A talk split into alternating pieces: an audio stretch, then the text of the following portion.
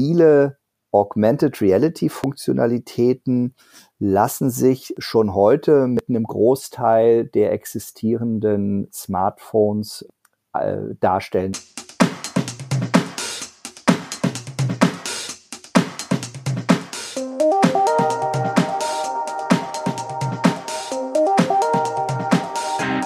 Herzlich willkommen zur dritten Ausgabe der Lernkurve, dem Podcast für alle Fans von Corporate Learning and Communication. Mein Name ist Dirk Schwendt.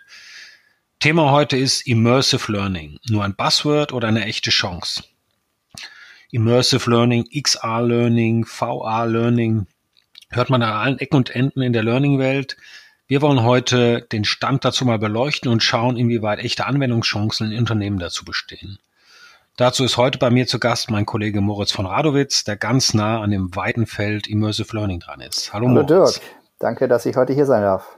Ja, sehr schön, dass du da bist. Lass uns gleich einsteigen. Immersive Learning, was ist das eigentlich und wofür steht das? Was gehört alles dazu? Ich hatte eben schon so ein paar Worte genannt, mhm. XR-Learning, VR-Learning. Wie, wie kann man das zunächst mal so ein bisschen definitorisch einordnen für alle, die da nicht, nicht genau. ganz so genau. firm sind? Allein der Begriff immersive, immersiv, äh, selbst als Fremdwort im Deutschen ist es, glaube ich, nicht sofort klar, was das eigentlich ist. Ähm, das, ähm, wenn man es übersetzt, ähm, ist es äh, eindrücklich äh, oder umfassend.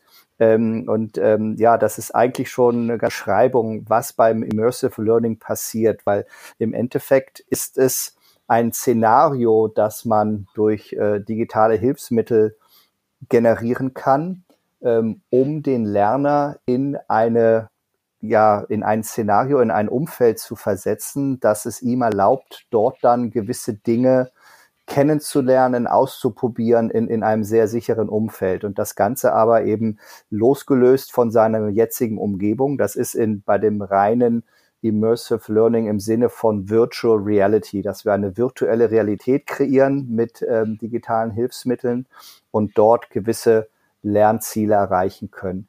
Ähm, der andere Punkt, du sagtest AR, das steht für äh, Augmented Reality, eine Augmentierung. Das heißt, da wird dann zu deiner eigentlichen Realität, in der du gerade bist, ähm, weitere, eine weitere Ebene hinzugespielt, die es erlaubt, dir Informationen ähm, zu geben. Also das ist zum Beispiel, ähm, das kennen vielleicht viele heutzutage, die Möglichkeit mit einem Smartphone ähm, sich gewisse Objekte mit der Kamera ähm, über die tatsächliche Umgebung legen zu lassen, um ähm, zum Beispiel ein Möbelstück in dem Wohnzimmer sich mal anzuschauen, wie würde es denn aussehen, wenn wir es da und da platzieren. Also das versteht man unter Augmented Reality und da gibt's auch ähm, Cases, äh, ähm, Use Cases fürs Lernen, äh, die da äh, ganz sind. Ist es, kann man das so sagen, dass jetzt alle diese Ausprägungen praktisch voraussetzen, dass man diese, diese, diese typischen Brillen, diese dicken Brillen aufhat, die man äh, häufiger sieht, oder ist das nicht immer so? Bei Immersive Learning muss es wahrscheinlich irgendwie durchsichtiger sein. Und die verstehen, wenn man da noch eine, ja, einen Teil der, der, der echten Realität äh, haben will. Oder wie ist das, ist grundsätzlich die technische, technische Setup ganz allgemein? Ja, ja, also äh, genau. Also grundsätzlich würde ich unter Immersive Learning sowohl das virtuelle äh, Lernen in der Virtual Reality als auch Augmented Reality äh, zusammenfassen. Und das wären dann unterschiedliche Hardware, die dort zum Einsatz kommt. Für die Virtual Reality ist es so, dass man ein sogenanntes HMD, Head Mounted Device braucht, ähm, um einen dann wirklich quasi von der jetzigen Hier und Jetzt abzuschalten und in die virtuelle Welt zu katapultieren.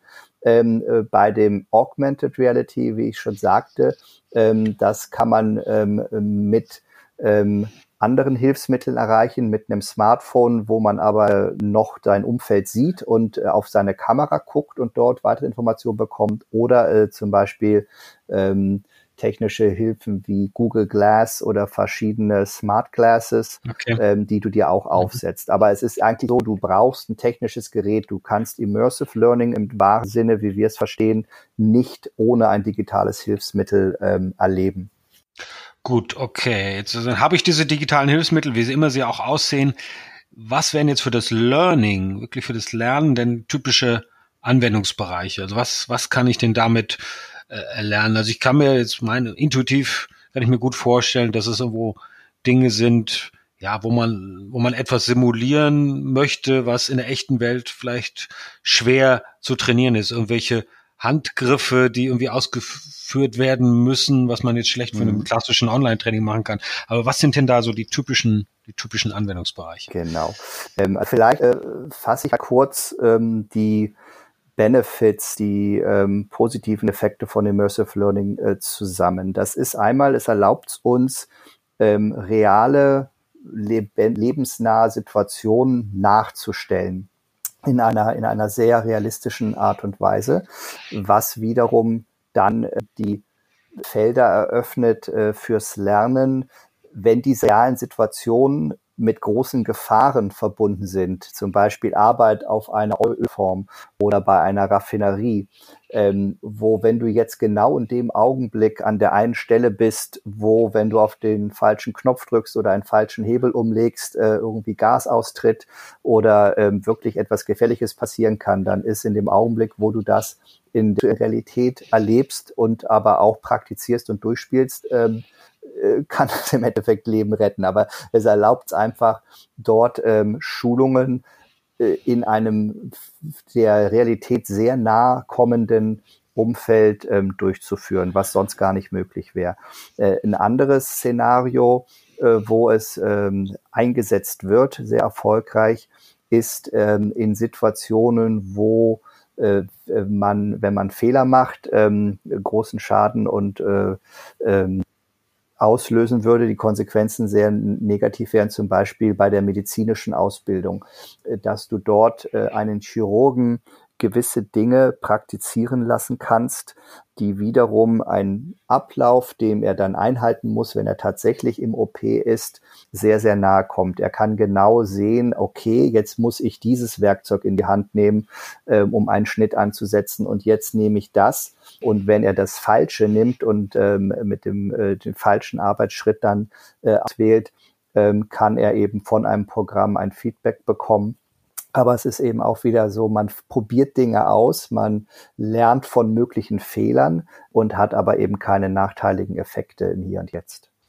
Es hört sich jetzt so ein bisschen für mich noch so an, als wäre es, wären sehr spezielle Anwendungsbereiche. Nur die wenigsten von uns äh, werden wahrscheinlich auf einer Ölplattform arbeiten und auch äh, die Chirurgen sind jetzt nicht so ganz dicht gesät. Ich weiß, das waren jetzt nur Beispiele. Ähm, aber inwieweit ist es denn so im klassischen Corporate Learning in Unternehmen für eine breite Mitarbeiterschaft äh, denn tatsächlich äh, tatsächlich relevant in deiner in deiner Wahrnehmung oder hm, deiner Einschätzung okay.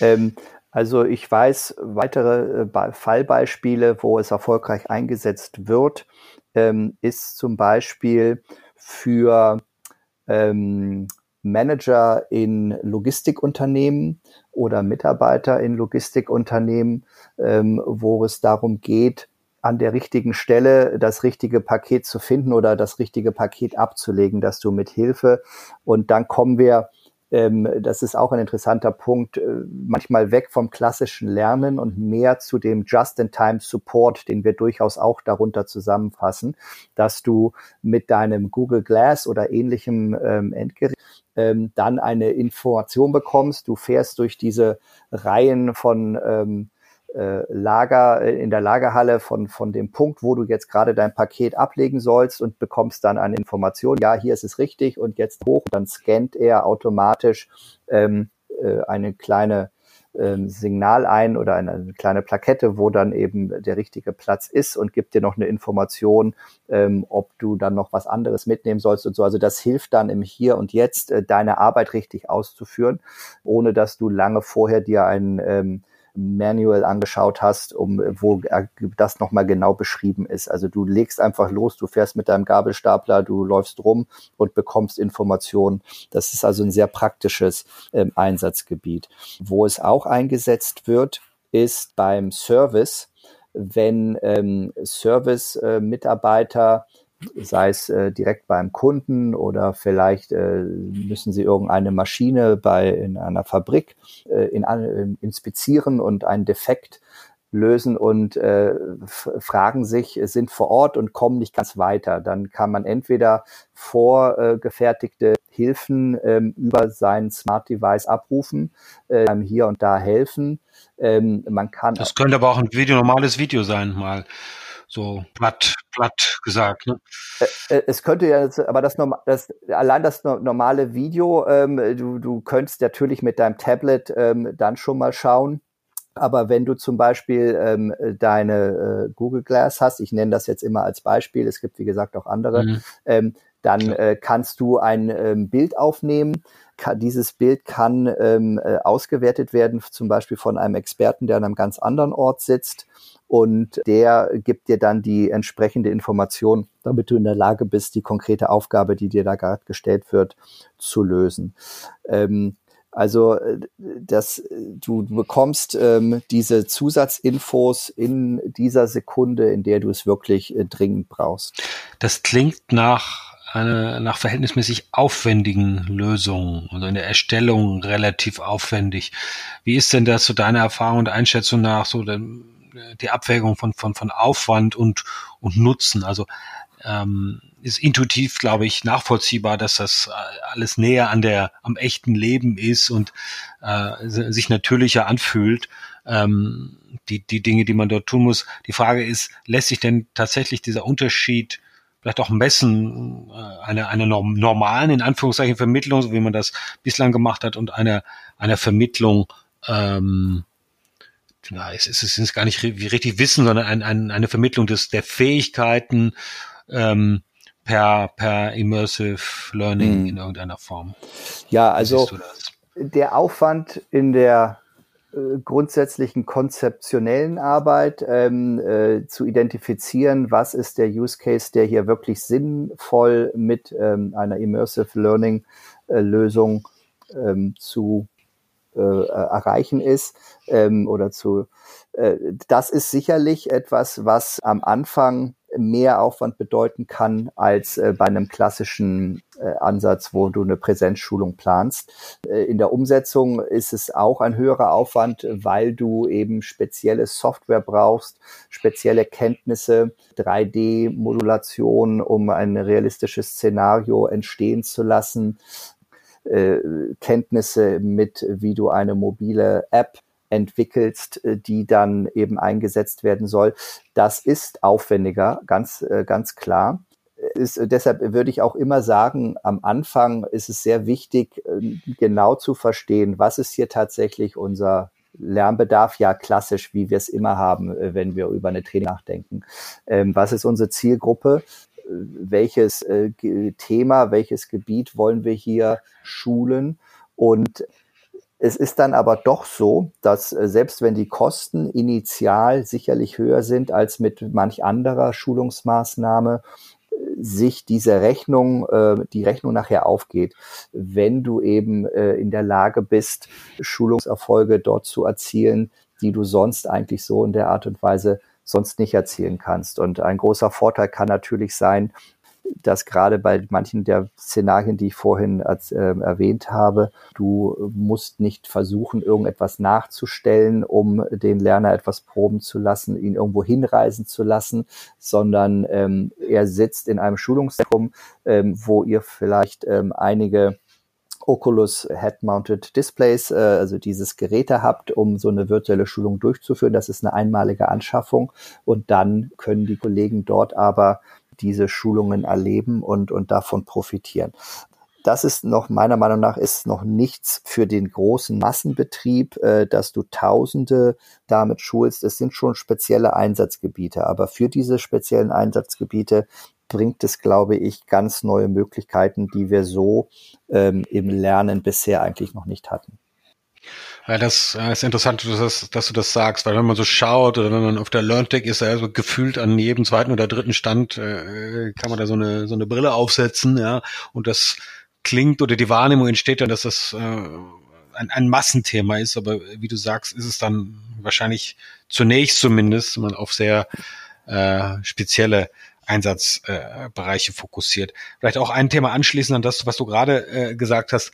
Mhm. Man muss die Sache dann ja auch warten, ja, wie, wie, wie jedes Training, äh, würde ich davon ausgehen, das kann ja nicht ewig so bestehen bleiben, wie man, wie es initial produziert worden ist. Das muss man ja wahrscheinlich mhm. auch weiterentwickeln, vielleicht an neue Szenarien anpassen oder wir haben über Maschinen gesprochen, die ändern sich ja vielleicht auch, da gibt es neue Varianten oder Zusammensetzung, neue Produktions, neue Modelle mhm. dieser Maschinen. Das, das heißt, man müsste das ja dann auch jederzeit nachziehen.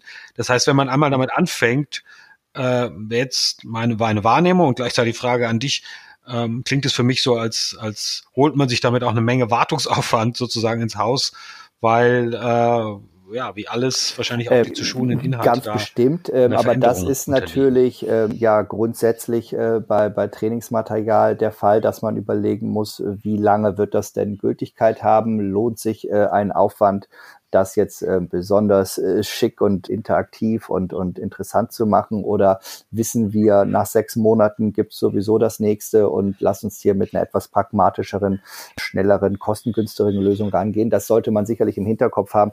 Grundsätzlich ist es so, ähm, im Hinblick auf dieses große Versprechen und dass es äh, massenkompatibel wird. Viele Augmented Reality Funktionalitäten lassen sich schon heute mit einem Großteil der existierenden Smartphones darstellen und abbilden. Und ähm, insofern die Einsatzbereiche, äh, okay. äh, die, die wachsen ähm, mit der Entwicklung der Technik. Genauso ist es mit den äh, tatsächlichen Virtual Virtual Reality Brillen, die noch vor ein, zwei Jahren äh, weit über 1000 Euro gekostet haben. Oculus Rift gibt's inzwischen für äh, 500 Dollar und äh, die Preise fallen weiter, weil es mehr Anbieter gibt. Das ist diese typische Entwicklung. Entwicklung.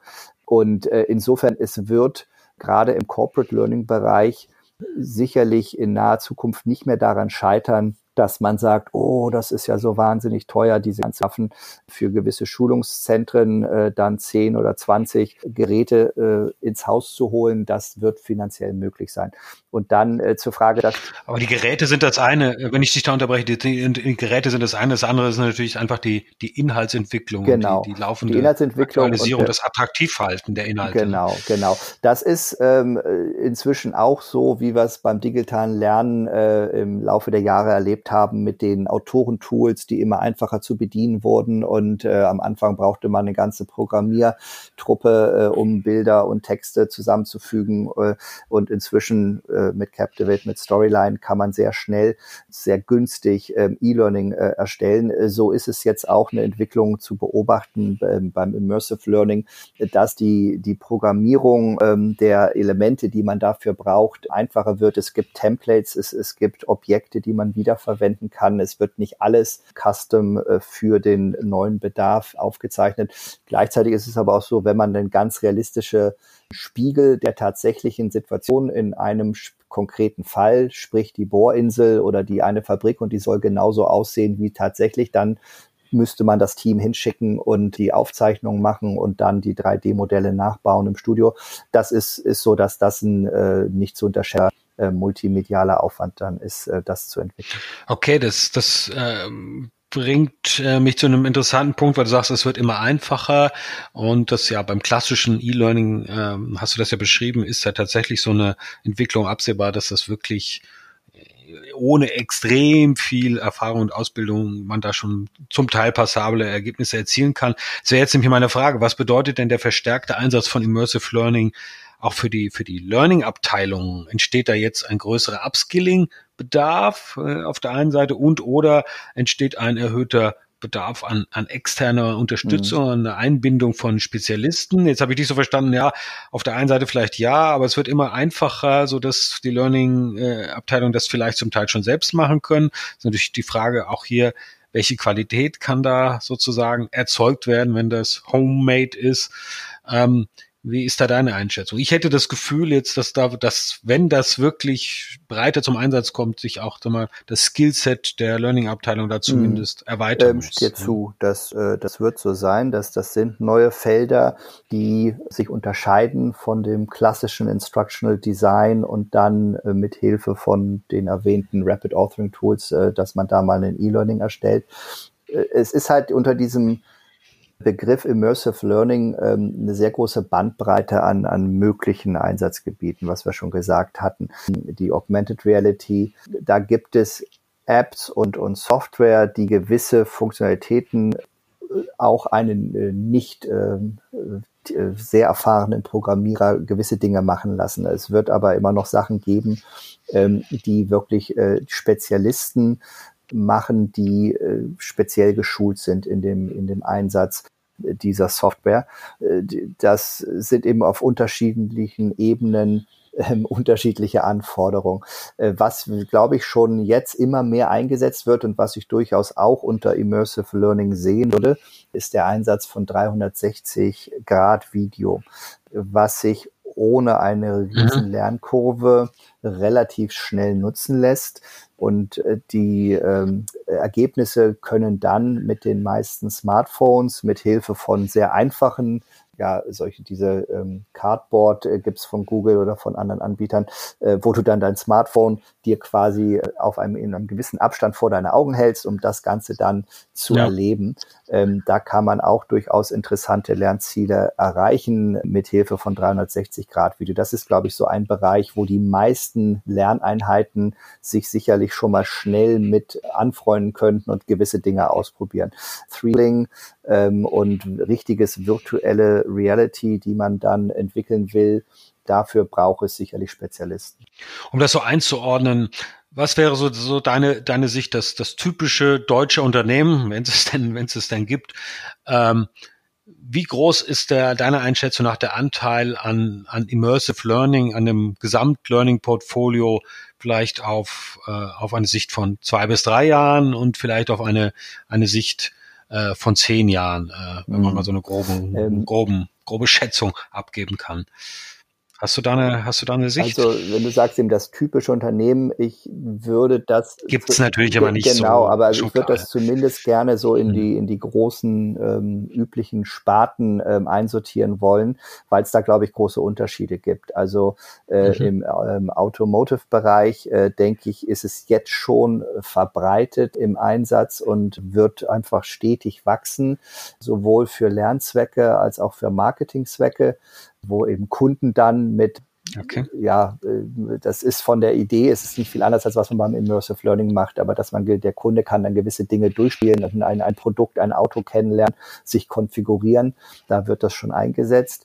Ähm, bei äh, anderen Branchen äh, wie ähm, Fahr oder ähm, Retail, da, äh, da sehe ich auch die, die ersten konkreten Fälle, wo es eingesetzt wird.